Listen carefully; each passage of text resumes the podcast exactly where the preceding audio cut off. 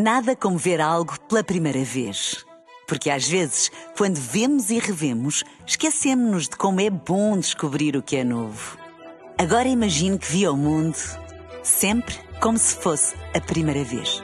Zais. Veja como se fosse a primeira vez.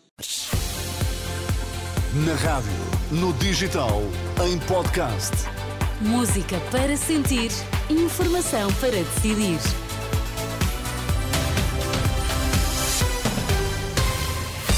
Hora de irmos às notícias. Bom dia, Vítor Mesquita. O que é que destacas a esta hora? Bom dia, Teresa. Morreu Artur Jorge, antigo treinador e campeão europeu pelo Futebol Clube do Porto. O OMS pede resposta urgente contra sarampo para proteger milhões de crianças na Europa. Vamos lá então à edição das 11 com Vítor Mesquita. Morreu Artur Jorge, o primeiro treinador português campeão europeu de clubes ao serviço do Futebol Clube do Porto em 1987. Artur Jorge tinha 78 anos, foi vítima de doença prolongada. É uma informação confirmada pela família em comunicado. Com uma vida dedicada ao futebol, Artur Jorge foi campeão português sete vezes como jogador, três como treinador.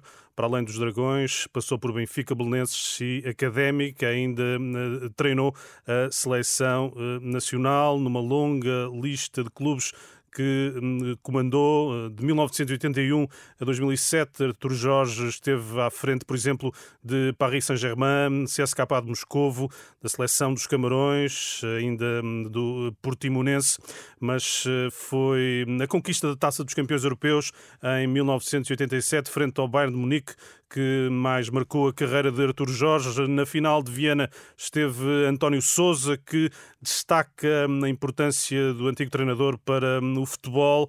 Souza, que foi apanhado de surpresa pela notícia. Com surpresa, não sabia. A novidade era dada por si e, de qualquer das formas, um momento triste, naturalmente, para, para principalmente para, para a sua família, para os seus familiares, e certamente que é um voto de pesar da, da minha parte em relação, em relação ao Arthur, é uma figura, uma figura importante do, do desporto nacional, tendo naturalmente eh, criado grandes, grandes amizades ao, longo, ao longo do seu historial, e é com pena que, que naturalmente eh, o vimos partir.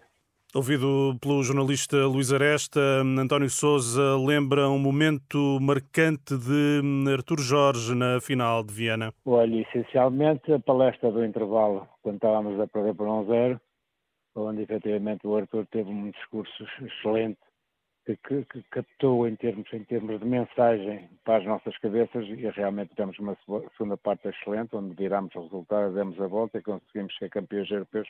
Essa, no fundo, e a palestra do intervalo é que me faz relembrar e de que maneira o momento alto, naturalmente, do Arthur. António Souza, antigo jogador do Futebol Clube do Porto, sobre Artur Jorge, o antigo treinador e selecionador, hum, também jogador, ex-jogador, morreu esta madrugada em Lisboa aos 78 eh, anos. Numa primeira reação nas redes sociais, o Futebol Clube do Porto escreve tão inesquecível como aquela noite de Viena. Arthur Jorge será sempre um de nós, até sempre mister. Uma mensagem acompanhada por duas eh, fotografias de Arthur Jorge. Este é um tema que vamos continuar a acompanhar eh, e que está também desenvolvido em rr.pt. Dani Alves, condenado a quatro anos e meio de prisão. O futebolista brasileiro foi considerado culpado num caso de agressão sexual ocorrido em 2022 num bar de Barcelona. A sentença foi lida esta manhã num tribunal da Catalunha. Movimentos inorgânicos de protesto são positivos, é a convicção do futuro secretário-geral da CGTP, Tiago Oliveira diz mesmo que são uma vantagem e não uma ameaça. Em entrevista à Renascença, o futuro, o futuro líder da Intersindical foi questionado se estaria preocupado com o aumento do número de iniciativas promovidas por organizações sem ligações a sindicatos. Na resposta, rejeita a ideia, é uma rejeita a ideia, é uma eh, entrevista que está disponível em rr.pt. O presidente da Associação Sindical dos Juízes eh, está contra o direito à greve das polícias.